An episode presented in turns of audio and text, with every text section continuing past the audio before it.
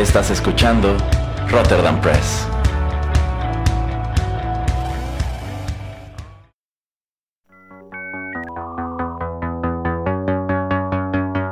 TechPili.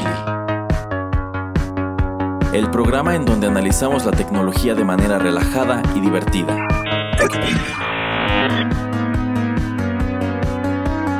Bienvenido a TechPili. Nuevas tendencias, nuevos dilemas. Comenzamos.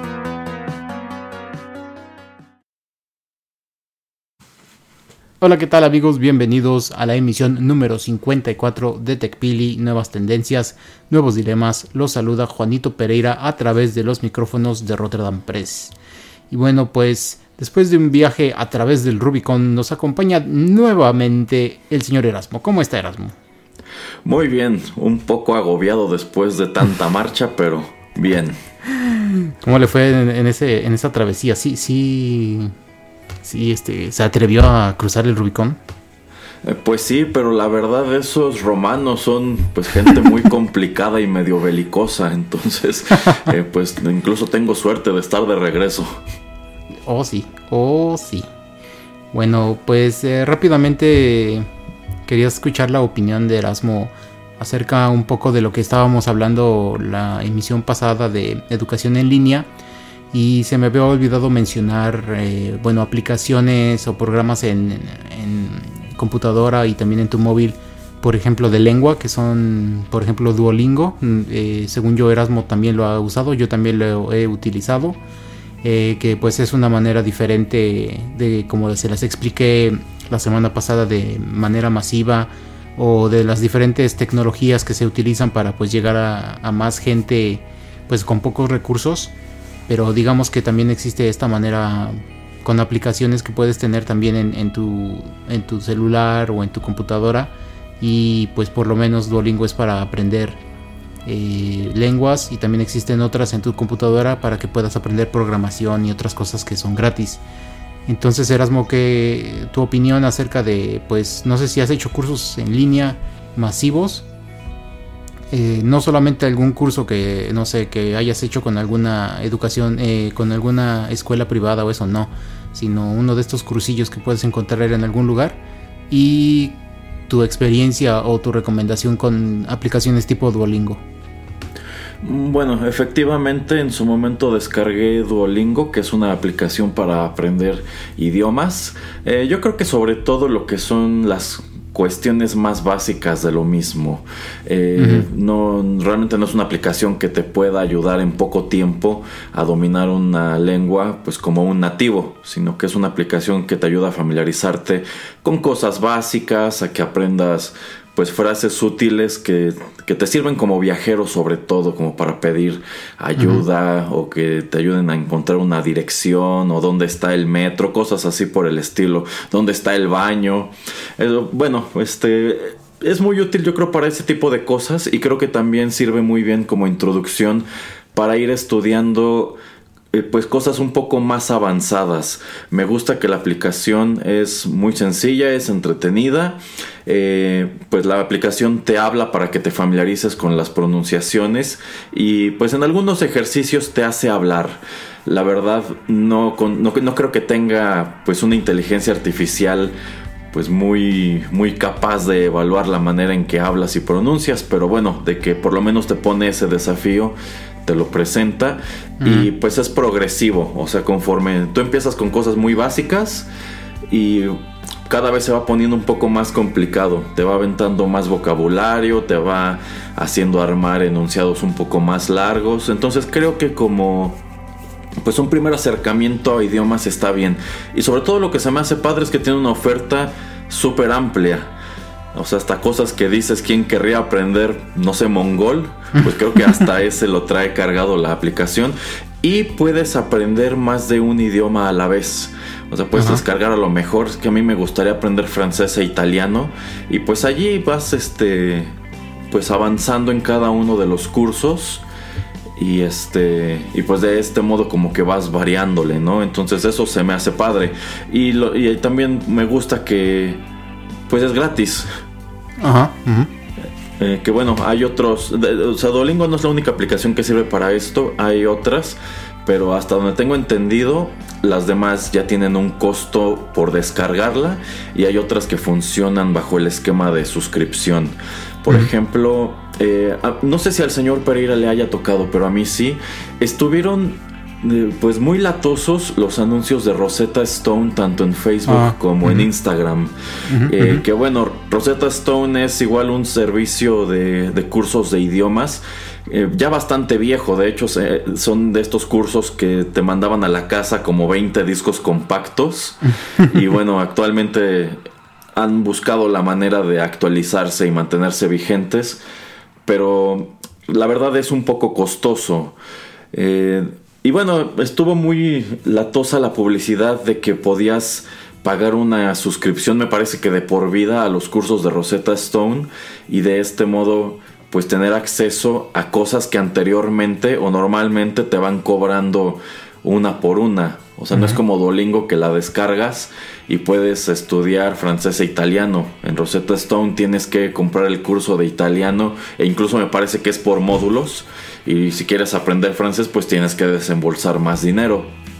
Eh, y bueno, estuve viendo Rosetta Stone como pues como opción a ver de qué se trataba esta oferta que estaban aventando.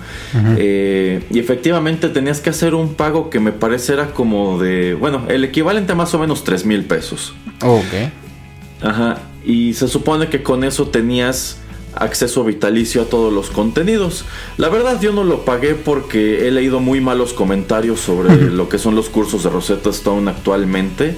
De hecho, de todos esos cursos de idiomas que se pueden tomar en línea y demás, pues mucha gente que está dentro de ese ramo te dirá que son de los peorcitos.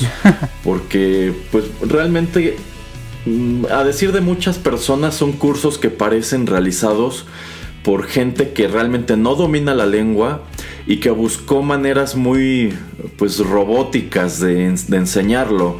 Entonces de repente estás aprendiendo vocabulario pues no obsoleto, pero frases que quizá te harían sonar muy raro entre personas que tienen ese, que son este, hablantes nativas de ese idioma, ¿no? Entonces de allí que pues, realmente no me interesara gran cosa. Y bueno, eh, precisamente con eso de Rosetta Stone que me puse a investigar, pues qué opinaba la gente de él, encontré unos cuantos cursos que de hecho no traigo los nombres porque el señor Pereira no me avisó de qué vamos a hablar. este, no traigo los nombres, pero encontré por allí este, muchos buenos comentarios de un servicio español eh, que bueno, no, no tiene una gran oferta. Me parece que sí es como tal una escuela que está en España. Y bueno, tienen cursos, me parece que de, entre 5 y 7 idiomas distintos.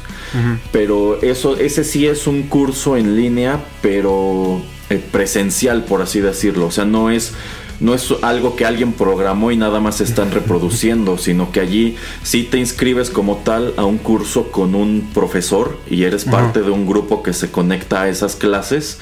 Y este. Y creo que tienes que tomar eh, bueno, hay distintas modalidades. Una donde podía ser una hora diaria, otra que es creo que tres sesiones de tres horas a la semana.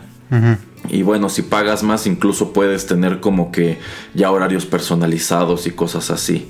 Eh, y bueno, te ofrecen que los maestros son personas que dominan bien esos idiomas, etcétera, etcétera. Eh, se ve que está padre pero tiene ese inconveniente de que sí tienes como tal que sujetarte a un horario.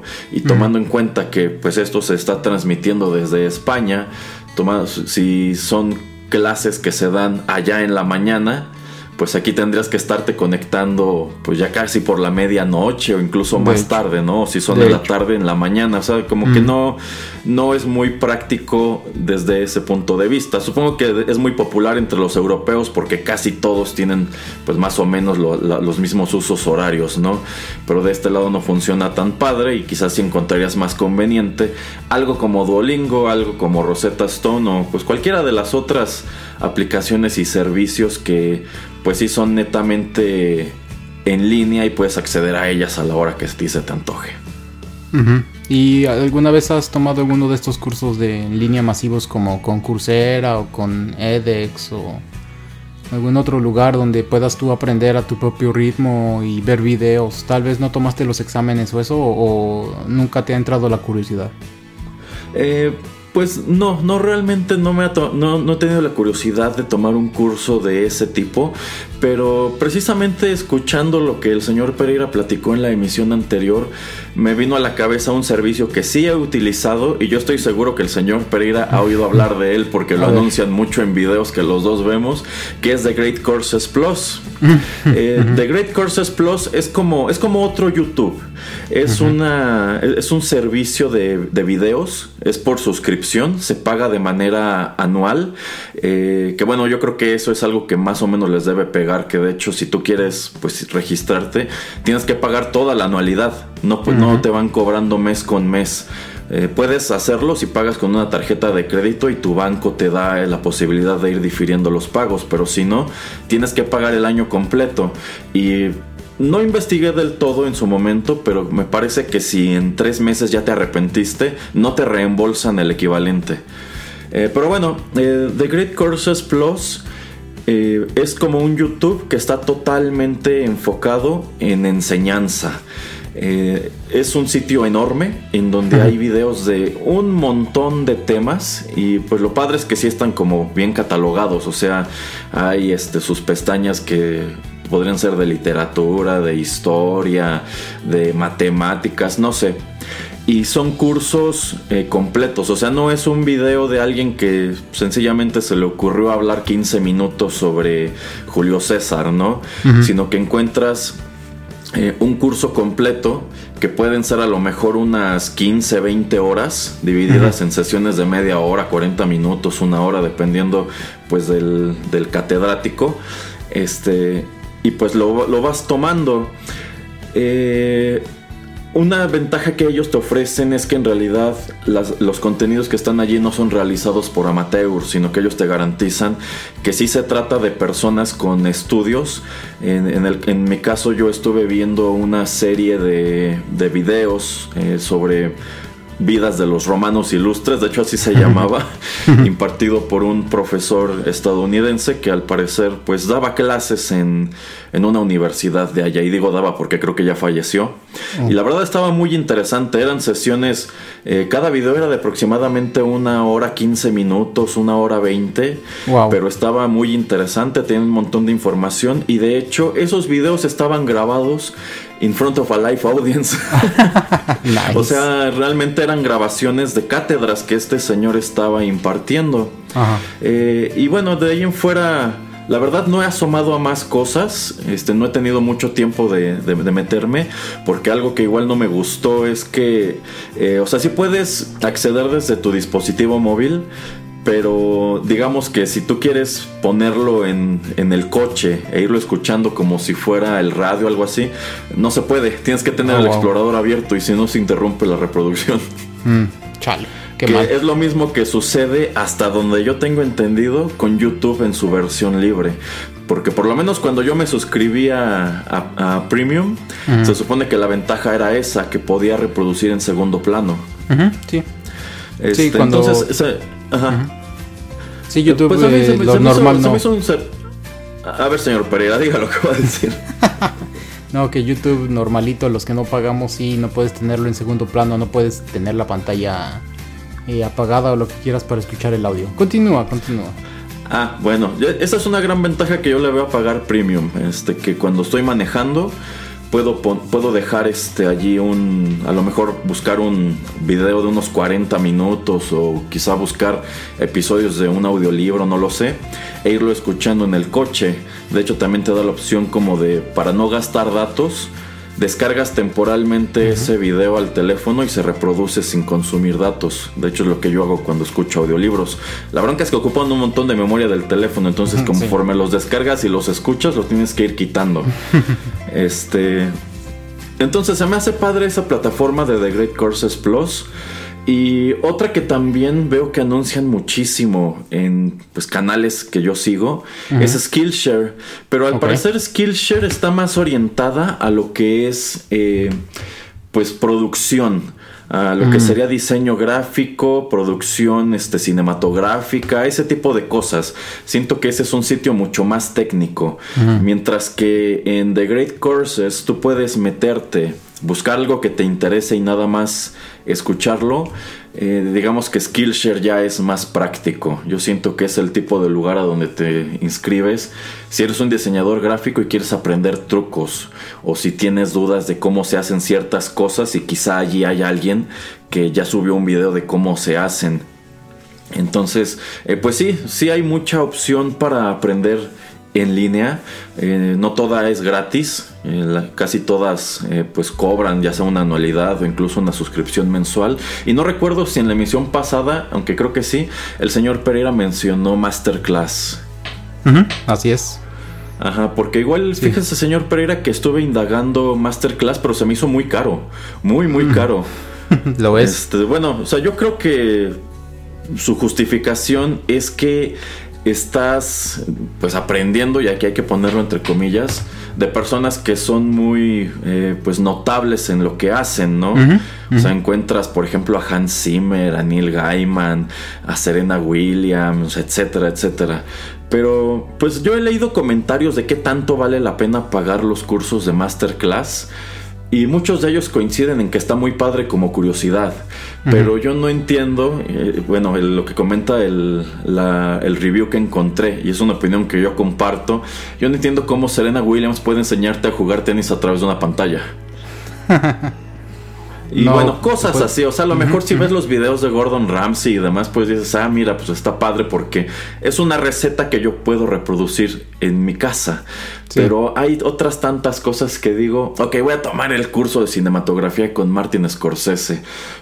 Y quizá yo podría tomarlo por curiosidad porque me gustan sus películas y me gusta el cine y demás, pero realmente yo no soy cineasta. Entonces, ¿de qué me sirve tomarlo? De hecho. Ajá, entonces, pues son opciones a las que, esas son las opciones a las que yo he asomado.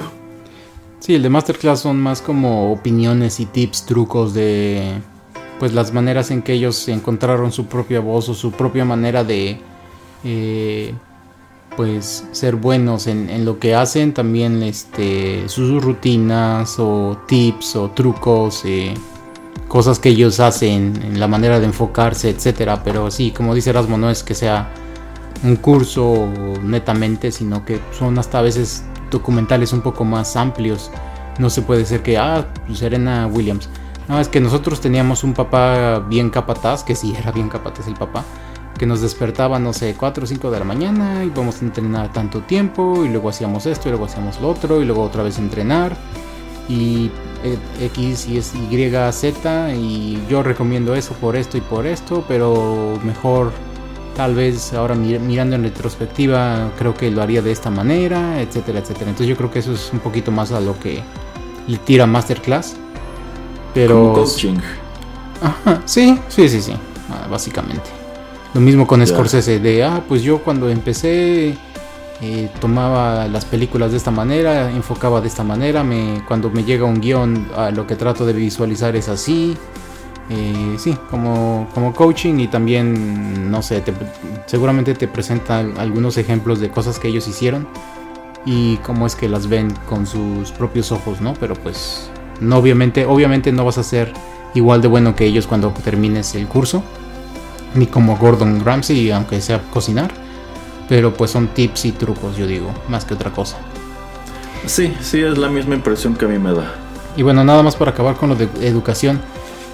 Em, a ver, Erasmo, tenemos como, ¿qué te gusta? 2000, no, hasta más, como 2500, 3000 años, más o menos eh, impartiendo el conocimiento de la misma manera. O sea, vas, te sientas y alguien que sabe más que tú te, te enseña cosas y antes no podías este, tomar notas, todo tenía que quedarse en tu cabeza porque si no, no desarrollabas la inteligencia. Luego alguien dijo, no, pues sí pueden tomar notas y ya después eh, pues empezó a haber, no sé, este, más papel, más eh, máquinas para escribir, ahora con las computadoras, etcétera, etcétera. Pero pues siempre ha sido lo mismo, vas a un aula, vas a un lugar, son, no sé, 10, 20, 30, 40 personas a escuchar solamente a una persona que conoce del tema y después te hacen un examen para ver qué tanto absorbiste, qué tanto estudiaste, qué tanto sabes de un tema. Pero tú crees que esa modalidad, bueno, yo, para a mi manera de verlo, ¿cómo es posible que tantas cosas han evolucionado a través de los años? Cientos de años, siglos, y esta manera de enseñar sigue siendo la misma.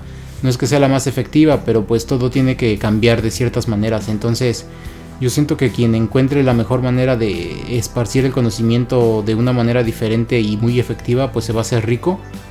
Pero pues tú qué piensas, Erasmo, de que haya sido o que siga siendo de esta manera por tanto tiempo y que pues por ende ahora en tiempo de pandemia cuando mucha gente no puede estar en un aula, pues le cuesta trabajo eh, pues ellos, ellos mismos sentarse a estudiar o ellos mismos sentarse a, tratar de aprender temas o que los recursos que tienen a su, a su mano, pues a su disposición, pues no, no son los mejores o no son los más efectivos. Eh, ¿Tú qué piensas acerca de todo este tema? Híjole, creo que es un tema bastante amplio y muy complejo. Y yo, bueno, yo empezaría por observar que se debe distinguir entre lo que es aprender y lo que es memorizar. Que algo que yo pues noté durante todos mis años de estudiante y durante el poco tiempo que estuve como docente es que en realidad eh, pues hay maestros que están más enfocados en hacer que el alumno memorice que a, que aprenda realmente. Y también a la inversa, hay alumnos que pues realmente ven ciertas materias o ven la escuela en general como un requisito nada más y realmente son cosas en las que no están muy interesados o no les ven una utilidad y realmente solamente van a la escuela a memorizar para pasar un examen y son cosas de las que el, año siguiente, el semestre siguiente, sencillamente no se van a acordar, lo cual nos lleva pues a una queja muy recurrente que pues nosotros escuchábamos cuando éramos alumnos, lo escucharon seguramente nuestros papás y todavía lo comentan alumnos hoy día, que es ¿para qué me van a servir todas estas cosas de matemáticas que estoy viendo? Y efectivamente hay un montón de cosas que vimos en la, en la preparatoria, quizás como las integrales, las derivadas, incluso una raíz cuadrada, cosas a las cuales pues yo en mi vida adulta no les he encontrado una aplicación como tal y probablemente nunca lo haga. Eh, y del mismo modo, yo creo que hay pues excompañeros que dirán, a mí no, no me sirvieron para nada las dos clases de literatura que me dieron en la preparatoria porque a mí ni siquiera me gusta leer y son títulos de los que ni me acuerdo y en su momento ni siquiera me gustaron, entonces siento que me hicieron perder el tiempo. Y sí, yo siento que realmente este asunto de la educación, por lo menos hasta la manera en que la conocíamos hasta febrero de este año, era algo muy cuadrado y de allí que incluso pues me vienen a la cabeza estos memes de que no puedes enseñarle a trepar un árbol a un chango, un pescado y no sé qué otro animal. Este, que creo que es una crítica más o menos válida. Eh, yo siento que también de pronto son frasecitas que se prestan como para eh, perdonar ciertas cuestiones de malos alumnos. Pero yo considero que Quizás es, un sistema o era un sistema muy cuadrado, pero yo creo que el hecho de que sea así de cuadrado, de que tienes que estar en cierto horario, en cierto lugar, con ciertas personas aprendiendo o repasando o memorizando ciertas cosas, yo creo que lo que va implícito en ese sistema es la disciplina. Eh, por ejemplo, pues dicen es que yo no me voy a dedicar a nada de ingeniería y demás, entonces yo no tendría por qué estar tomando matemáticas porque no me va a servir. Pero yo creo que lo que te sirve en el largo plazo es tener la disciplina de poder aprender y trabajar haciendo cosas que quizá no te van a gustar. Porque yo creo que la gran realidad de la vida profesional es esa, eh, que es que probablemente termines en algún momento en un trabajo que no te va a gustar, en un trabajo en donde vas a aprender cosas que igual dirás, pues eso para qué me va a servir después. Y sobre todo yo creo trabajando con gente que no te va a agradar o para gente que no te va a agradar. Entonces yo creo que realmente lo que te tienes que llevar de todo eso es entender pues cómo funciona el mundo en sí.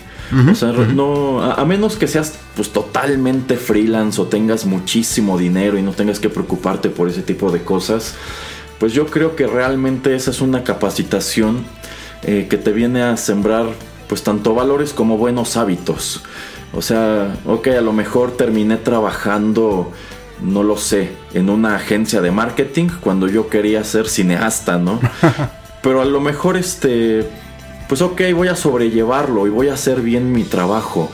No porque sea algo que no me gusta, pues voy a estar aquí siempre de malas y haciendo las cosas mal a propósito y peleándome con todo mundo, ¿no? De hecho. Yo considero que si algo te tiene que dejar ese sistema tan cuadrado, en donde estás sujeto a horarios, a compañeros, a profesores y demás, es eso, que pues, la vida no siempre va a ser lo que tú quieres y tienes que aprender a desenvolverte y adaptarte. Efectivamente, sí. Sí, yo creo que es más escuela de la vida que... Y tratar de... Pues demostrar que puedes ser constante en un proyecto o en un tema. Más que enseñarte cosas que no puedes aprender por tu cuenta o en eh, un lugar en específico. Porque cuando llegas a algún lugar, pues muy poco de lo que traes atrás es lo que te va a ayudar a sobresalir en ese, en ese nuevo trabajo, en esa nueva, entre comillas, aventura, sino que pues ahí tienes que aprender nuevas cosas y pues el que sobresale es el que se dedica a, estudiar, a aprender y pues a ser eh, capaz de, razonar y de pues desenvolverse de la manera más eh, efectiva o, correcta en, ese, en ese ambiente. Entonces sí, sí, concuerdo con lo que dice Erasmo. Eh, muy bien, Erasmo. Creo que ya hemos hablado mucho acerca de, de, educación en línea y todo eso por ahora. Este, no creo, no sé si quieras decir algo más, sino para una pequeña pausa. Pues como última reflexión, también creo que otra cosa importante que debes llevarte de tus años pues en la primaria, secundaria, prepa, en la universidad, es conservar la curiosidad de seguir aprendiendo. Uh -huh. Porque también siento que hay mucha gente que cuando sale de la escuela como que es algo que ya no le preocupa. De hecho. Incluso gente que está en profesiones que requieren de una actualización constante eh, e incluso estarte como que evaluando a ti mismo, uh -huh. como podríamos hablar de un contador público, un médico, incluso un maestro. Yo siento que de repente hay muchas personas en esos campos que es algo que no les preocupa, uh -huh. que dicen yo ya tengo mi título y mi cédula y pues eh, yo ya sé cómo se hacen las cosas, ¿no? Entonces, eh, yo creo que son, son las tres cosas que debería dejarte la escuela realmente. La disciplina, la constancia y la curiosidad de seguir aprendiendo, sea lo que sea que te dediques. Incluso si vas a ser, no sé, un carpintero o algo así, pues siempre estar buscando, ¿no? Como uh -huh. que, pues a ver qué, qué herramientas me sirven para trabajar más rápido, o trabajar mejor, o qué productos me dan mejores acabados. No sé, yo creo que uh -huh sea cual sea el campo al que te dediques, hay alguna manera de aprender algo del mismo. Sí, totalmente de acuerdo. Sí, así es. Muy bien. Vamos con una pequeña pausa y ya regresamos aquí en Tepili. Seguimos con TechPili después de esta pausa. Quédate con nosotros.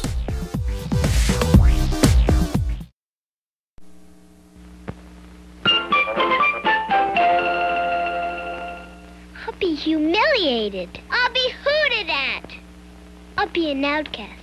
What's the matter with your sister, Charlie Brown? She doesn't have anything for show and tell at school. I'm doomed. That's no problem, Sally. There's something interesting to be said for everything around us. Take your lunch, for example.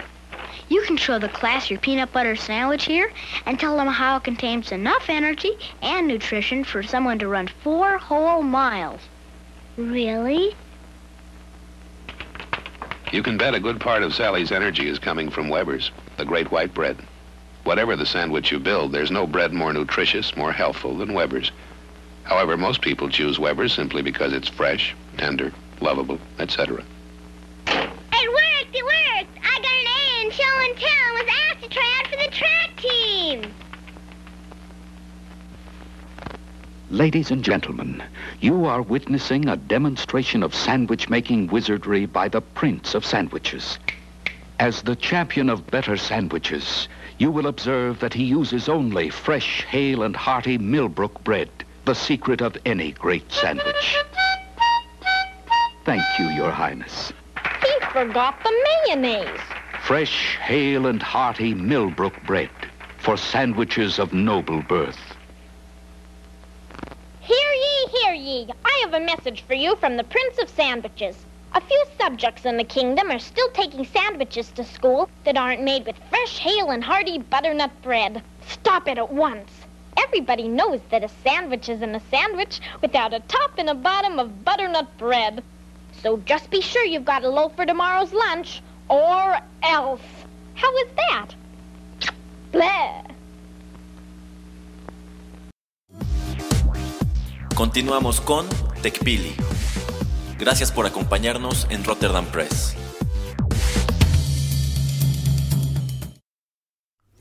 Bueno, ya estamos de regreso aquí en TechPili y bueno, pues eh, tenemos que hablar un poco acerca de todo lo que viene relacionado a videojuegos, a las nuevas consolas que van a salir a finales de año, que es el PlayStation, PlayStation 5 y también eh, el Xbox Series X. Y una de las noticias que quería discutir con Erasmo, pues era la compra de Microsoft de Bethesda y Bethesda pues son los desarrolladores o los dueños de juegos eh, de las series como The Fallout, eh, los de Doom y los de Elder Scrolls. Eh, mi opinión acerca de esto es que pues en vista pues lo que pasó en las ventas con el Xbox One, con el PlayStation 4 y la falta de exclusividad de juegos que tuvo Xbox One, pues la única manera en que podía Microsoft tratar de volver a competir con, con Sony, pues era esta manera, o sea, tener que estar comprando desarrolladoras en Xbox One, de hecho, de los juegos que más vendieron, pues por ejemplo fue mm, Grand Theft Auto, que pues era de, de Rocksteady. Eh, PUBG, que bueno, pues es PUBG, Call of Duty, eh, Red Dead Redemption. Eh, y digamos que de los pocos juegos que eran exclusivos para el Xbox, en el lugar número 10 en ventas, pues está Halo 5 eh, que solamente vendió 5 millones de copias. Y pues por lo menos, por ejemplo, en Sony tenemos juegos exclusivos como los de Spider-Man, God of War, Horizon Zero Dawn. Entonces sí, Last of Us. Entonces sí tenían demasiada, pues demasiado, la, librería de videojuegos exclusivos en PlayStation 4 pues sí le dio en la torre a lo que fue el Xbox One. Para mí Xbox One en ese sentido pues fue un fracaso, así como el Wii U también fue un fracaso.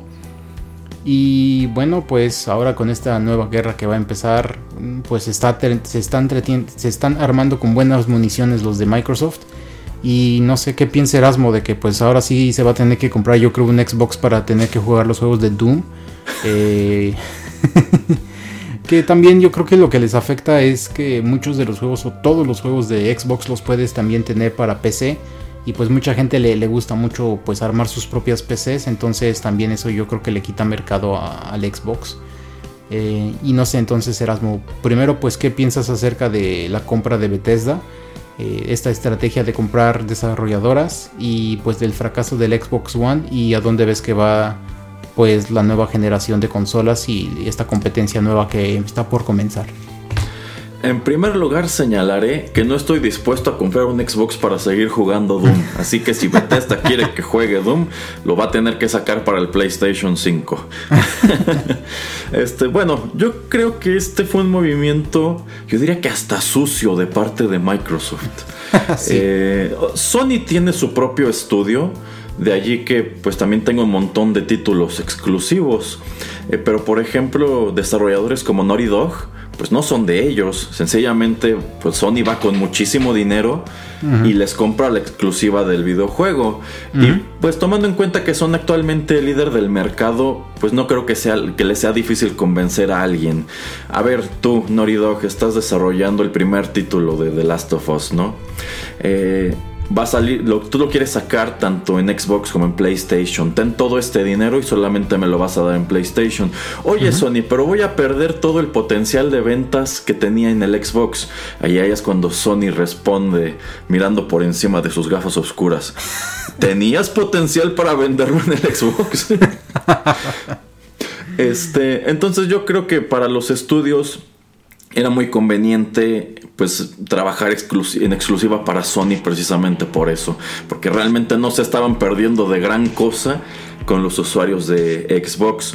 Yo creo que también era una jugada un tanto sucia de parte de Sony, pero bueno, aquí pues Microsoft decide comprar un estudio completo, un estudio con títulos muy interesantes y pues son- no se ha anunciado, pero es muy probable que sean títulos que ahora solamente aparecerán en exclusiva para su nueva consola.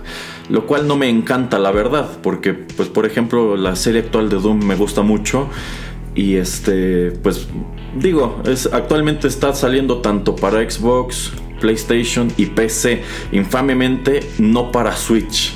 Este que bueno, ahí hay que mencionar, hay que observar otra cosa. Nintendo no anunció nada. Lo cual, pues yo creo que si yo fuera Nintendo estaría muy preocupado. No tuve nada que anunciar. Estos ya van por otra generación de consolas. Y yo sigo tratando de hacer flotar el Switch. Pero bueno, eso, eso, eso, eso es otro tema. Este. Yo creo que esto podría derivar en una guerra de compras. Que nos llevarían a escenarios muy absurdos. En donde, ok, Microsoft compró Bethesda. Yo, Sony, ahora voy a comprar de lleno Naughty Dog para evitar que en el futuro se vayan a trabajar para Xbox. Pero yo creo que esto también podría llevarlos al desastre. Si algo sabemos de cuando Nintendo era el rey del mercado, es que Nintendo no era dueño de los estudios. Nintendo no era dueño de Capcom, ni de Konami, ni de Acclaim, ni de ninguno de esos. Nintendo realmente era un distribuidor. Nintendo en su momento hizo lo que actualmente hace Sony, crear presencia. Yo me voy a asegurar de que 9 de cada 10 niños en los Estados Unidos tengan en su casa una consola de Nintendo y con eso yo amarro mi mercado. Y ahí está Sega, ahí está Tiger Electronics, ahí están todos los demás. Y a lo mejor hay puertos de los mismos videojuegos para sus consolas, pero como nadie las tiene, no me preocupa. Este, entonces, eh, yo creo que las empresas que hacen consolas deberían enfocarse a hacer consolas. Eres un fabricante. Tú creas tecnología, tú creas este hardware y software. Eh, realmente no estás creando, tú no te dedicas a crear videojuegos. Y bueno, esto me preocupa porque, pues si algo nos ha enseñado Hollywood es que cuando el estudio o los productores o no sé, los, la gente del dinero mete las narices en las películas, muchas veces las echan a perder. Entonces yo siento que esto podría restar la independencia a los estudios y traducirse en que empecemos a ver juegos pues malos precisamente por esas cuestiones. No lo sé, Eh, pueden pasar muchísimas cosas. Yo creo que sí es algo llamativo que hayan comprado un estudio. Creo que es como una especie de patada de ahogado. pero no, es- no estoy seguro de que sea algo que les vaya a redituar en el largo plazo. Eh, pues no, y por ejemplo, algo que ni me acordaba yo es que Microsoft en 2002 compra a Rare. Y pues, eh, a ver, Erasmo, acuérdate ¿Pero de uno de los últimos. Rare? Exactamente, acuérdate de alguno de los últimos juegos que, han- que han salido de Rare. Estoy viendo la lista. Es muy triste, digo, el último juego que salió este año en el 2020 fue el de Battletoads. Y dime que, dime que has visto algo de ese juego que el en línea dibujo es horrible. Eso es lo que he visto, que se ve horrible y que prácticamente mataron lo que solía ser Battletoads. O sea, lo que hemos platicado hasta ahora es que Battletoads era, pues, era, era algo enorme, es algo muy... Que, que tiene mucha nostalgia, algo muy entrañable para quienes jugamos pues con esos personajes tanto en el NES como el Super Nintendo. Este, y la verdad tú ves en lo que lo convirtieron y a mí me hizo pensar en un producto tipo Teen Titans Go o este remake espantoso que querían hacer de los Thundercats o el remake de Shira. Me hace pensar en ese tipo de cosas horribles. De hecho. Entonces creo que es una lástima que le hayan hecho los eh, le hayan hecho eso a los Battletoads y de nuevo me hace pensar ¿para qué compró Microsoft a Rare si no explotó absolutamente nada de lo que hizo famoso a Rare en su momento con Nintendo? Y por ejemplo, Killer Instinct, el último juego que sacaron fue en 2013. Y, el Pero estaba muy de- padre, pero no le dieron nada de continuidad.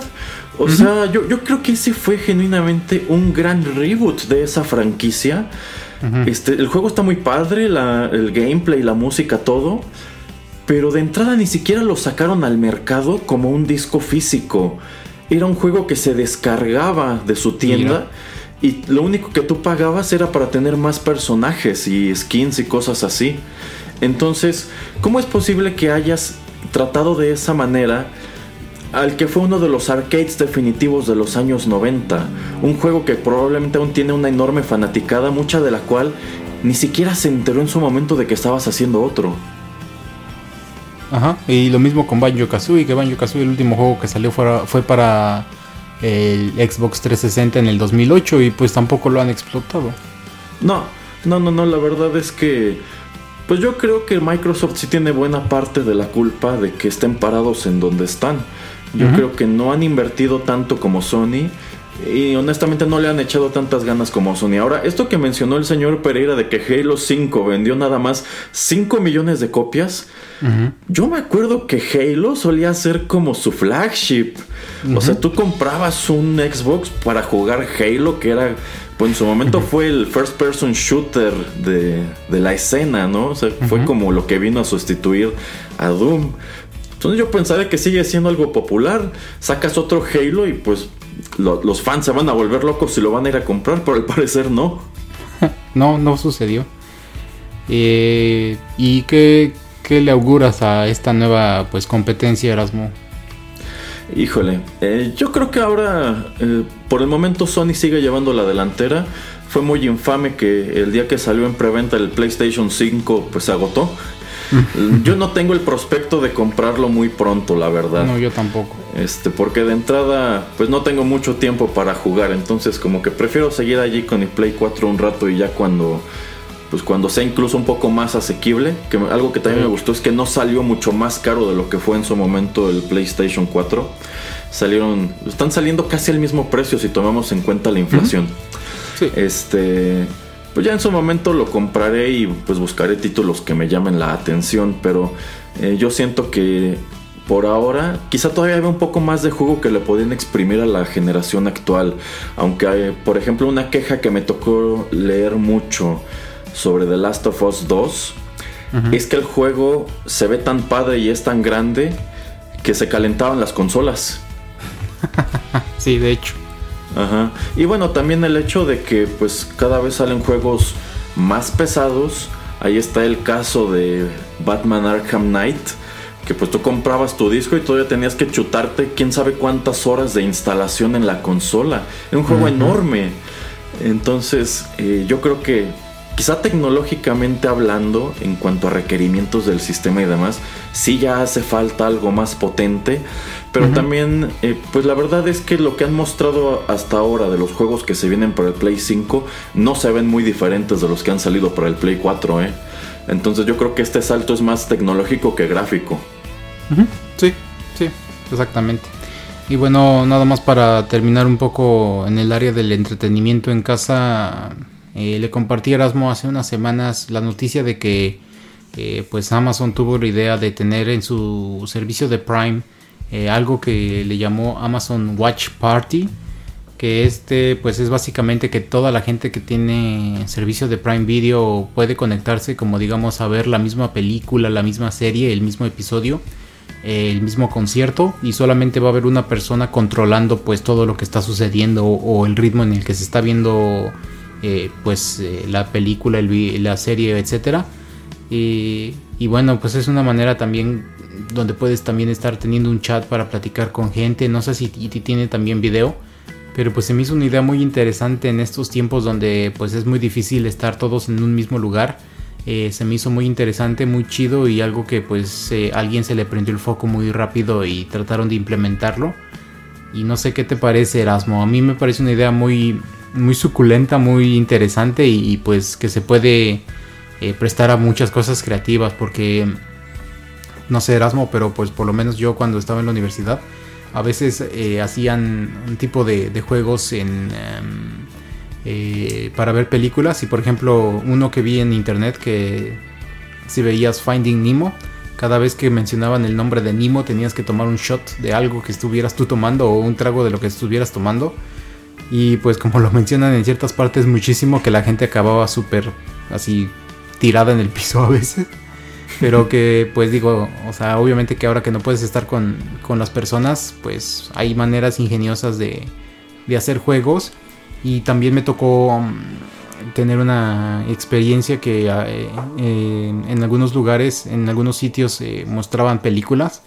Y la película te la mostraban mientras tú tenías una cena o una comida y lo que te servían era exactamente lo que estaban sirviendo en la película, entonces obviamente trataban de tomar películas donde pues hubiera varias escenas de eh, pues no sé, cada 15, 20, 30 minutos en algún lugar, en algún restaurante o alrededor de alguna mesa en la casa o eso. Y pues te traían la comida para que tú, pues, este, digamos, estuvieras comiendo con, con los actores que eso también se me hacía muy chido. Entonces, pues digo, hay maneras también interesantes o diferentes de utilizar películas y el entretenimiento en sí de esa manera. Pues también para que tú físicamente, pues, eh, crees tu propia experiencia. Entonces, no sé, Erasmo, ¿qué te parece esto de, de Amazon eh, Watch Party? Y bueno, algunas de las cosas que, te, que puse ahorita de ejemplo. Eh, bueno, así nada más de escucharlo no me llama mucho la atención, pero pienso que sí se puede utilizar para algunas cosas divertidas. Eh, sobre todo en vista de que pues no puedes ir en grupo al cine y es algo que te gustaba mucho, pues supongo que te puedes conectar con tus cuates y así todos ven la película al mismo tiempo y pueden platicar entre ustedes, ¿no? Que es algo que no podías hacer en el cine de pronto. Eh, pero también se me ocurre que se le podría dar otro, otro, uso. A mí que me gusta mucho ver como reseñas de películas viejas. A lo mejor en algún momento podrías meterte a ver este, una reseña en vivo, ¿no? Así de, pues estoy con fulano de tal y vamos a ver esta película y vamos a irla comentando sobre la marcha. A lo mejor incluso pausándola, ¿no? En ciertos momentos. Este, y a lo mejor sí, es, sí son comentarios este, que, te, que te llaman la atención pues podrías este, empezar a verlo, ¿no? O sea, veo la película junto con estas personas que tienen unos comentarios mordaces de las cosas que están sucediendo, ¿no? Esos son los usos que se me ocurre que se le podría dar. Y, sí, ya habíamos comentado también de cómo pues podría utilizarse para también sesiones como de juegos de mesa y demás. yo, yo creo que sería algo parecido a lo que ocurre con Twitch, ¿no? Que alguien se pone a jugar, a hacer streaming y tú lo ves jugar y comentar lo que está, lo que está jugando, a lo mejor también podría llegar a manejarse de ese modo. Eh, ahora tomando en cuenta que pues se trata de películas y que son materiales delicados en lo que a copyright respecta, pues también creo que en algunos casos muchos estudios o lo que sea no lo permitirían tan abiertamente abiertamente no, por eso como que entre comillas te obligan a que tú también tengas una cuenta en Prime, porque pues así básicamente es como si la estuvieras viendo eh, tú solito o en este caso pues la estás viendo como en comunidad, entonces digamos que no estás infringiendo en alguna falta. Exacto, exacto. Este... Ah, se me hace una, idea interesantona. Muy bien, muy bien. Eh, no sé si quieres comentar algo más de videojuegos o de cine porque el último bloque pues Erasmo nos va a platicar acerca de sus experiencias ahora con los conciertos en línea y películas en línea y cosillas que él ha hecho ahora en tiempos de cuarentena. no señor Pereira, vamos a una pausa. Ah bueno, entonces ya regresamos. Seguimos con TechPili después de esta pausa. Quédate con nosotros. Hello, Linus. I see your blankets out for washing. I feel so insecure. Security is why over 45 million people trust MetLife to ensure their lives and health and help plan their retirement. Does MetLife give out blankets? No, but the world-famous MetLife representative is the very symbol of security in an uncertain world. You're right. I feel better already. Get Met. It pays. It's a party at Friendly's Restaurants. What's the occasion? This year it's Friendly's 60th anniversary, and many great things could turn up. Sounds fun. Wish I could have some fun. Simply request any deli fresh friendwich, Charlie Brown. And get a tropical topper Sunday free. Then enter the Camp Snoopy sweeps to win a family vacation for four to Knott's Berry Farm in California, the friendliest place in the West. And the funnest, no doubt. So come on in to Friendly's, where it's always a party. Surf's up, Franklin. Let's go. I'm too wiped out to surf today. When you fuel up with a nutritious breakfast like this one with tasty low-sugar Cheerios, those O's will help keep you on your toes. Yahoo! On your toes with Cheerios. Free Skittles. Bite-sized candies free with coupon in specially marked Cheerios boxes. Free Skittles. In a rainbow of fruit flavors. And they're free. From Cheerios. Continuamos con TechPili. Gracias por acompañarnos en Rotterdam Press.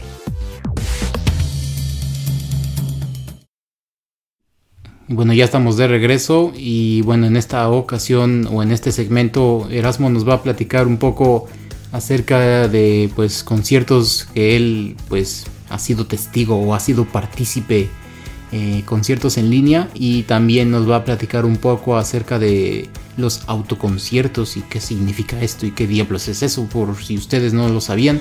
Erasmo tiene toda la información Bueno, antes de ir con esa información, voy a preguntarle al señor Pereira si allá en sus latitudes ya regresaron los conciertos. Eh, no, pero por lo menos sí he visto ya a Ticketmaster, no sé si tú has visto, yo estoy inscrito en su newsletter y he visto que ya están muy activos y promocionando conciertos más o menos de febrero en adelante y ya te están vendiendo los, los boletos. ¿Cómo le van a hacer y cómo quieren que la gente vaya? No tengo idea, pero pues cuando te metes a los mapitas, pues están todos juntos, ¿eh? O sea, están en distancia mis polainas. Eh, sí, o sea, es que vamos, por ejemplo, ¿cómo le harías en el Foro Sol? No, pues exactamente. O sea, solamente que los mandaras a todos a gradas y deja un espacio de un metro entre uno y otro, pero con eso disminuyes muchísimo el aforo. Sí, y- Entonces, y, convence a un artista de que vaya y cobre el 25% de lo que cobra. O sea, solamente los que les encanta tener a una, a una audiencia irían. Y pues también ellos que, algunos que no les importe tanto o que no le tengan eh, pues ningún miedo respeto o lo que quieras a- al coronavirus, pues lo harían. Si no, pues no. O sea, tampoco es que ellos se vayan a promocionar para ir.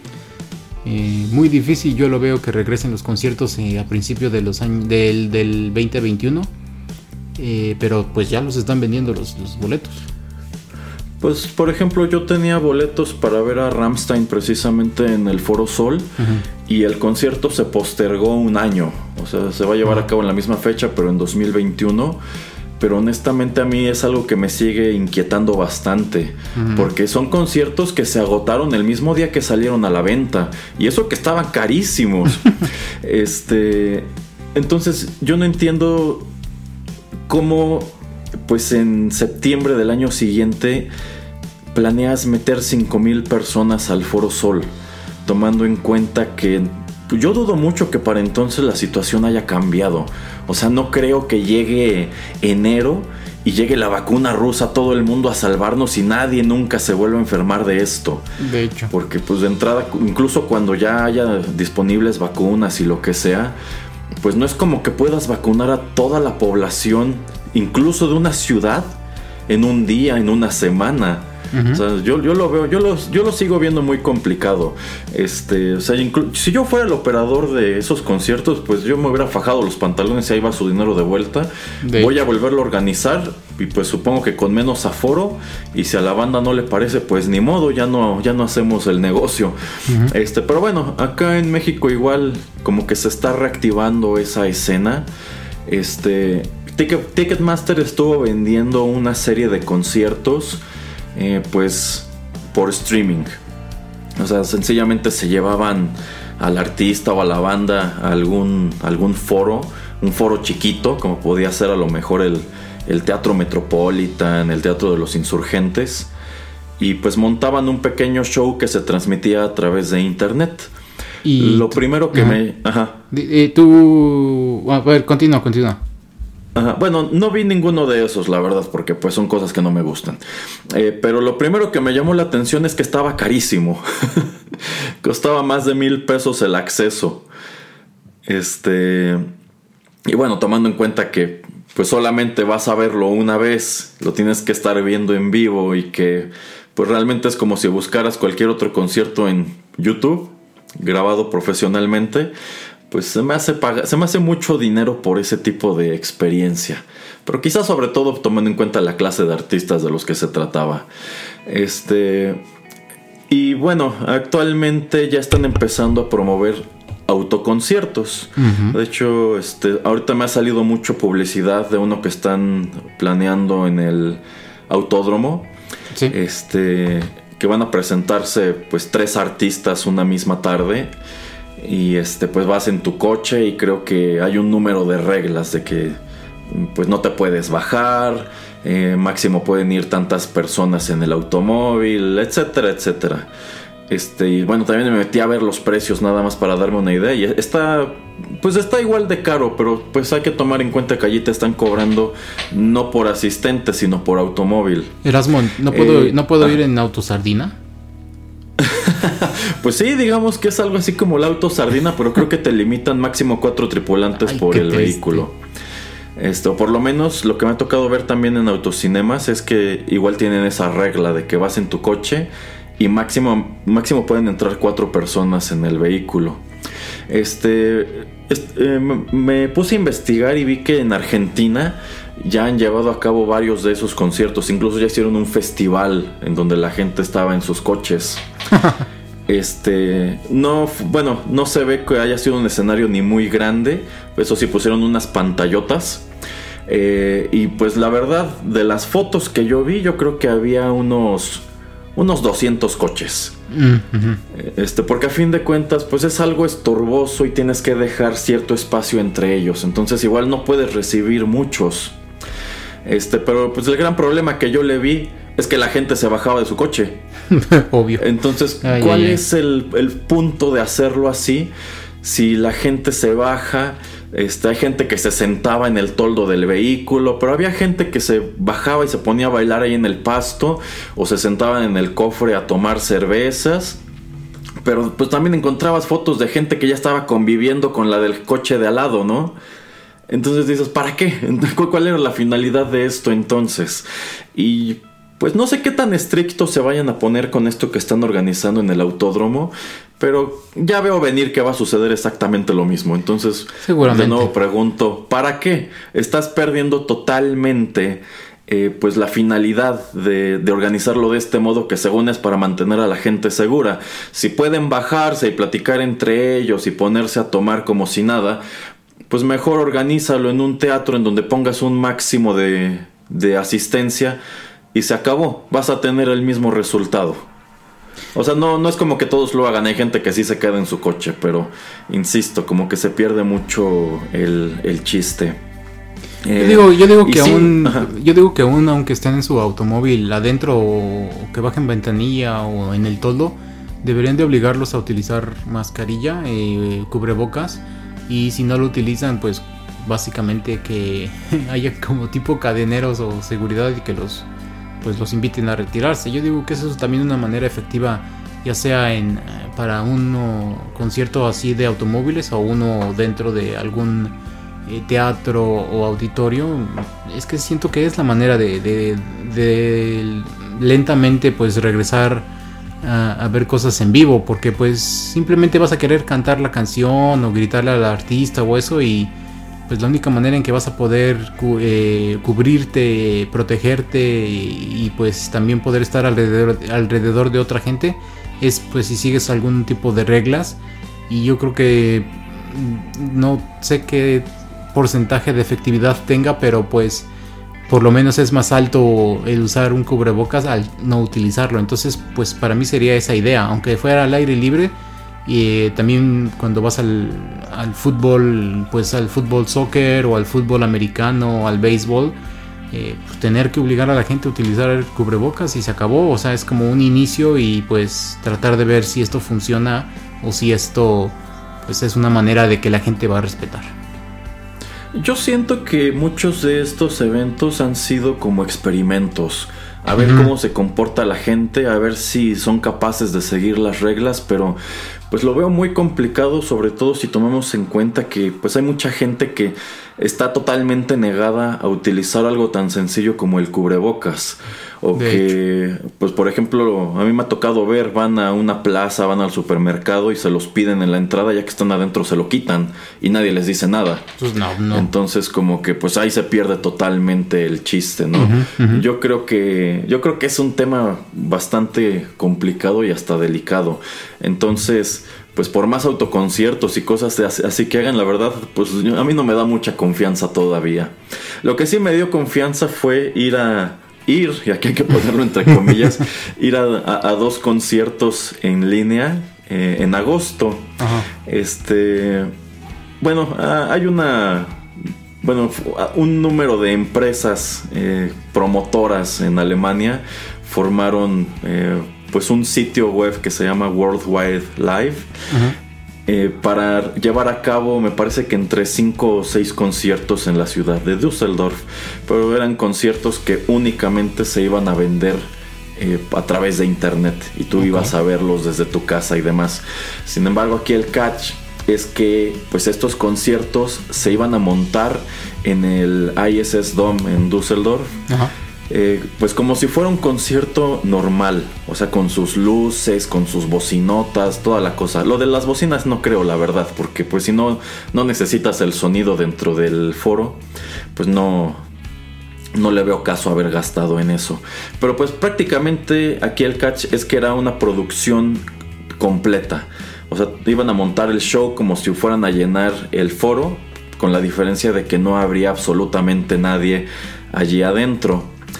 Este, los conciertos se iban a transmitir en vivo y dependiendo qué clase de boleto compraras, pues podías incluso repetirlo eh, pues durante un, número de días. Por ejemplo, con el boleto más barato tenías acceso a la transmisión en vivo, eh, que algo que me sorprendió es que estuvo bastante bien, ninguna se interrumpió, pues gran cosa. De hecho, uno de los dos conciertos que vi no se interrumpió para nada. Este, y, y después de eso tenías 24 horas para verlo o repetirlo todas las veces que quisieras. Y ya después desaparecía. Otro paquete te permitía 48 horas, otros 72 horas. Había otros paquetes que te daban incluso pues bonus. Por ejemplo, los paquetes más caros eh, te, te daban acceso a una a un meet and greet vía Zoom con el artista. nice. Ajá. Este, e incluso algunos de esos paquetes incluían la playera. Eh, la bronca es que, pues, como que la playera era algo nada más para quienes vivían en Europa. Porque si vives de este lado del mundo, pues te cobraban un dineral de envío pues, por una camiseta. Obvio. Este. Bueno, pues ese era, ese era el catch, que era una buena producción, que era totalmente en vivo, lo podías repetir y pues hasta podías convivir con el artista aunque fuera de manera remota. Eh, algo que me llamó la atención es que no estaba para nada caro. O sea, si aquí estamos diciendo que estos conciertos de streaming y autoconciertos cuestan más de mil pesos, con todo y que los boletos estaban en euros, cada uno de estos boletos me ha de haber salido como entre 400 y 480 pesos. Mm. Entonces, pues es muchísimo menos tomando en cuenta pues en dónde lo están realizando este, y en qué moneda están trabajando. Entonces, de ahí me gustó. Eh, y bueno, ese, era el paquete que te daba acceso todavía otras 48 horas si lo querías volver a ver, ¿no? Este, y bueno, realmente fue un proceso muy sencillo. A ti te mandaba, bueno, te registrabas en la página, podías hacer tu pago a través de PayPal o con tarjeta y te llegaba una confirmación por correo. Y lo único que tenías que hacer el día del concierto era ingresar a la página con tu usuario y allí te aparecía un pues un recuadro como si fuera de YouTube en donde le dabas play y tenías acceso de inmediato al streaming. Mm, este, y durante el concierto había un chat. Entonces tú podías escribir allí tus comentarios e incluso poner una foto de cómo lo estabas viendo y así. Y ellos le proyectaban al artista ese feed delante del escenario. Qué chido. Para que vieran a la, gente y lo que les escribían y demás, ¿no? Qué chido. Ajá. Este, y efectivamente, pues lo montaron todo el escenario en el ISS Dome. Y pues había un montón de tomas donde se ven las butacas vacías. este. Y pues, insisto, creo que el, streaming estuvo muy padre porque no se, no se interrumpió. Este, de repente nada más como que le bajaba tantito, le ajustaba la resolución para no, no perder este, el feed en vivo. Pero de ahí en fuera estuvo, estuvo muy bien podías meter, escribir cosas en el chat, podías poner tu foto y podías comprar tu camiseta del evento durante la transmisión. Y si la comprabas durante la transmisión aparecía como un recuadrito abajo de fulano de tal compró la camiseta del, evento. Y entre canciones ponían una pantallita que era como era como una gráfica de los países en donde estaban escuchando y donde estaban comprando camisetas. Y pues obviamente el país donde más estaban viendo y más camisetas estaban comprando era Alemania. Obvio. Pero en uno de los dos conciertos, el segundo país que más estaba viendo era México. Oh, wow. Ajá. Qué chido. Eh, Este sí, y bueno, ya después este pues terminaba la transmisión y al cabo de un rato colocaban la grabación y ya podías verla otra vez. Al cabo de las 48 horas puntuales desaparecían y ya, pues eso, eso había sido todo.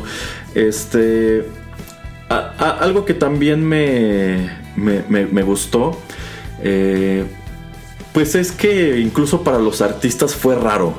Por ejemplo, pues ellos salen al escenario y pues realmente no había nadie allí más que el equipo de producción. Y pues cuando, bueno, algo que también hay que señalar es que sobre todo en uno de los dos conciertos tuvieron un montón de errores. De Mm. pronto como que cambiaban a cámaras que no, no eran las correctas. O incluso alcanzaban a grabar a los camarógrafos que andaban encima del escenario. Oh, Este. Bueno, eh, aparte de. Bueno, tú veías a estos camarógrafos y todos andaban con su cubrebocas. Y de hecho, en uno de los dos conciertos tenían un pequeño cuarteto de cuerdas como, como backup. Ujú. No eran parte de la banda y también llevaban cubrebocas. Los únicos que no eran los integrantes de la banda. Y como que sí los tenían muy dispersos por el escenario. Que a fin de cuentas, pues no es un escenario muy grande. Eh, pero para ellos era como que muy raro porque salían al escenario y realmente nadie les aplaudía, nadie les aplaudía entre canciones. Y al final de los dos conciertos pasó exactamente lo mismo. Tocaron su última canción y se quedaron como que, eh, pues, ¿qué hacemos? Este, ¿Hacemos reverencia? Este, ¿O qué onda? Y fue, y fue como que, pues vénganse, y ya se abrazaron, hicieron su reverencia, saludaron a la cámara y así como que, eh, jejeje, adiós. O sea, como que eran, eran momentos genuinamente muy incómodos y muy raros. Sí, me imagino, pues es algo diferente y sí, muy extraño el hacerlo, ¿no? Entonces, pues la manera en reaccionar y si es la primera vez que estás tocando eh, nuevamente juntos eh, enfrente de cámaras en un escenario, pues ahora sí que sin audiencia o con una audiencia remota, pues sí, la manera de comportarte pues es muy, muy chistosa, muy... Ha de haber sido muy jocoso la manera en que pues todos se comportaron de, de X o Y manera. Pues sí, porque estás allí nada más con los camarógrafos y el director y la host. Y pues, pues no, no, no hacen escándalo ni nada. O sea, yo creo que sí les estaban aplaudiendo allí, pero no se escuchaba. Y bueno, entonces eh, a final de cuentas sí recomiendas eh, contratar alguno de estos tipos de conciertos o solo si eres muy fan o, o bueno, pues ahora que no puedes ir eh, eh, trasladarte a algún, algún escenario de estos, eh, ¿tú lo ves como una segunda buena opción o, cómo es que lo, tú lo ves en esa perspectiva? Pues a mí me gustó, pero el, el problema conmigo es que soy bien misántropo, entonces pues yo creo que si, si eres una persona a la que le gustaba ir y estar apretujado y toda la cosa, pues no es lo mismo en definitiva. O sea, yo lo encontré súper cómodo en cuanto que estaba en mi casa, uno lo vi tirado en mi sillón, otro lo vi mientras estaba cenando, entonces para mí estuvo súper a gusto. Este... Pero sí, si tú quieres como que el resto de lo que era la experiencia, pues no, no, definitivamente. Pues, quizás ni te va a gustar porque a ti lo que te, a, a ti no te gusta tanto como tal ir a ver a la banda, a ti te gusta la experiencia de ir a ver a la banda. Te gusta este pues estar allí con gente, estar brincando, estar bailando, cantando, este comiendo, tomando, no sé. Este, pero a mí me gustó. De hecho, he estado como que monitoreando las redes de esta empresa y pues no han subido nada ya. Hicieron, insisto, como 5 o 6 conciertos y todos fueron la misma semana, uno detrás de otro. Oh. Este, pero de ahí en fuera no han anunciado otra cosa. Eh, hace tiempo, de hecho, volvieron a, su- a subir un par de ellos. Eh, podías eh, pues pagar un poquito menos de lo que costaba originalmente y podías verlo una vez. Mm. Pero a- ahora que estoy revisando su sitio, pues parece que esto ya no se puede y no tienen más información. Yo siento que deben ser eventos que ellos ya tenían agendados Seguro. y decidieron venderlos de este modo para no cancelarlos y a ver si podían recaudar algo de dinero. Ahora a mí me, me encantaría saber sus cifras, cuánta gente los vio, cuánto dinero recaudaron, si, si fue negocio o no fue negocio, si aunque sea salieron tablas o terminaron perdiendo dinero. Eh, tomando en cuenta la actividad que había en el chat, pues yo considero que sí lo han de haber visto al menos unas buenas cientos de personas. Eh, que bueno, tomando en cuenta que igual tampoco gastaron lo mismo en producir el evento. Por ejemplo, de entrada no gastas en seguridad. No gastas en tener a alguien vendiendo cosas, en merchandising, bebidas, etc. Entonces supongo que a lo mejor no es un concierto que recaudó la misma cantidad de dinero, pero tampoco te costó lo mismo. Y quizá incluso pudieron haber llegado a algún acuerdo económico con las bandas. Eh, seguramente tuvieron que eh, tocar pues con un descuento. Y me imagino que las cifras han de estar eh, en algún sitio web en alemán. O sea, no creo que las puedas encontrar ni en inglés ni en español, pero sí yo creo que en Alemania.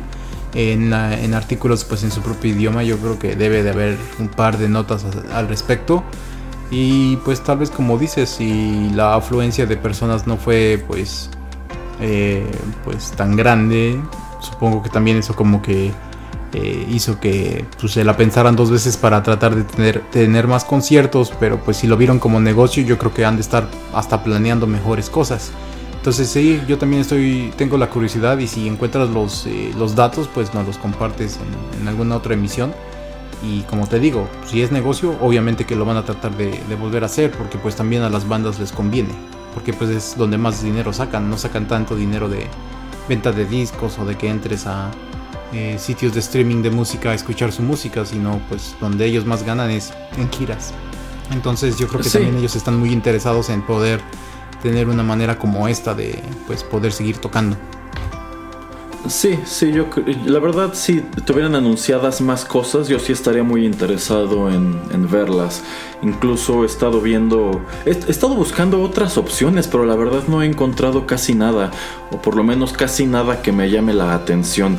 A mí lo que me gustó de este es que la verdad estuvo muy bien organizado muy, y muy bien producido. Y incluso tuvo sus momentos jocosos, como ya dije. Y también este, en el segundo concierto que vi, algo que me llamó mucho la atención es que pues tocaron una de sus canciones como súper famosas, ¿no? Y el camarógrafo sacó su encendedor y se puso a menearlo delante de la cámara. Qué chido. Se me hizo chistosísimo. Bueno, entonces tú preferirías, bueno, obviamente porque tú eres de los que les gusta más estar en casa, pero si te, yo te presento estas dos opciones de los autoconciertos, pero pues tal vez tú eres Erasmo y no te sales de tu coche, eh, ¿prefieres de todas maneras estar en tu casa viendo el concierto o sí manejar y ver en vivo a la banda, aunque pues tú para tener precaución eh, pues simplemente no bajas ventanillas y no te sales de tu coche? ¿Qué, qué preferirías? Eh, no, no, o sea, el autoconcierto la verdad no me llama la atención. El autocinema más o menos, pero ese más o menos, este, pues sí está muy subrayado porque, pues bueno, ya también me ha tocado leer algunos comentarios de cómo están operando ah, pues estos autocinemas que han surgido. Tan solo aquí en la ciudad hay como tres o cuatro. Ah, sí. Que dices, órale, ¿de dó-?" Ajá, hay como tres o cuatro diferentes y operan todos de manera muy distinta y cobran distinto. Este, pero una queja muy recurrente es el audio, porque dos de los que están aquí realmente lo único que hacen es poner igual bocinas junto a la pantalla, como si estuvieras viendo la televisión, como si estuvieras viendo una televisión gigante y pues mucha gente coincide en que se escucha horrible. Pues sí. Yo creo que la mejor opción, pero esa no es una opción que esté disponible aquí, es cuando te transmiten el audio a través de radiofrecuencia. Eh, sí, o antiguamente tenías, llegabas al lugar y pues ya estaban instaladas bocinitas que las tomabas y las colgabas en tu ventanilla. Entonces, O- eh, otro lugar aquí tiene exactamente eso. Ajá. De hecho, tienen marcados sus cajones con cal en el suelo. Y exactamente a la izquierda de donde queda la ventanilla del conductor, allí hay un postecito con una bocina. Pero también este. Pues eh, he leído comentarios de que no se escucha muy padre, que realmente para lo que estás haciendo, mejor te hubieras quedado en tu casa. Mm, ok. Mm, qué triste de escuchar eso, señor Erasmo. Mm, Usted, pues mejor, sí. usted mejor quédese en casa, nadie quiere verlo afuera. No, no, yo tampoco, así que aquí estoy bien. Bueno, este, ya nos hemos extendido mucho. No sé si quieras platicarnos de alguna otra cosa, siendo para ir cerrando el programa. Híjole, señor Pereira, tengo mucho que decir sobre Mulan y sobre Tenet, pero me temo que si nos metemos en eso, nos vamos a quedar aquí yo creo otros 40 minutos, así Y- que igual lo, y lo dejamos para la próxima. Sí, mejor hay que dejarlo para el próximo episodio y así dejamos a la gente con ganas de escucharlo. Exacto, entonces si quieren escuchar, pues no tanto nuestra opinión sobre Mulan y sobre Tenet, sino lo que tenemos que decir en torno a la manera en que se estrenaron estas películas, no se pierdan la próxima emisión de TechPili. Así es, efectivamente. Y bueno, pues eh, con eso concluimos eh, el episodio de, de esta vez. Eh, no sé, Erasmo, algún, váyase despidiendo o alguna última cosa que quiera decir. Pues muchas gracias a todos por escucharnos, gracias al señor Pereira por tenerme aquí en, en su programa. Yo sé que sigue muy ocupado allá trabajando con el señor Nolan, que quién sabe qué proyectos se traiga entre manos. muchos. Pero pues aquí seguimos en Rotterdam Press dándole y creo que no está de más anunciar que pues les estamos preparando pues unos cuantos contenidos alusivos a lo que es eh, pues el venidero Halloween, que este será un Halloween muy extraño este alrededor del mundo me temo. Sí. Eh, pero bueno, entre otras cosas, eh, les estamos preparando un, un especial que tiene que ver con Los Simpson, también una lectura de Edgar Allan Poe. Eh, bueno, este no estoy seguro que tanto entre, pero también hablaremos sobre un director de cine que empezó con un pie muy firme en el cine de, de horror. Y a ver qué más se nos ocurre en el camino. Me parece eh, excelente. Ah, también vamos a hablar sobre un videojuego muy espeluznante. Ay, hasta pone los cabellos de punta del personaje principal. Sí, sí, sí, tan, tan espeluznante que efectivamente a uno de los personajes principales le pone los cabellos de punta. Muy bien, qué buenas ideas. Así es que ya lo saben, eh, pues eh, síganos acompañando aquí en Rotterdam Press. Eh, suscríbanse en cualquier servicio de podcast que nos estén escuchando, así les llegan los últimos episodios que subamos. Y para el archivo, para escuchar todo lo que tiene que ver con cualquiera de nuestras emisiones de TechPil y de 8 bits, de Arena, Rotterdam Chips, etcétera, etcétera. Eh, pueden consultar la página de soundcloud.com, es gratis. Eh, entren, búsquenos como Rotterdam Press y ahí pueden, eh, pues ahí está todo nuestro archivo.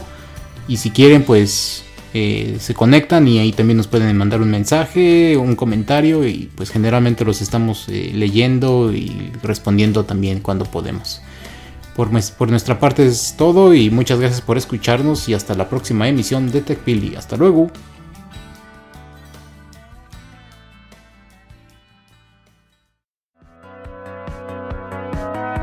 Esto fue TechPili. Nos escuchamos en la próxima emisión para continuar la charla y el análisis de todo cuanto a tecnología se refiere. Te esperamos aquí, en Rotterdam Press.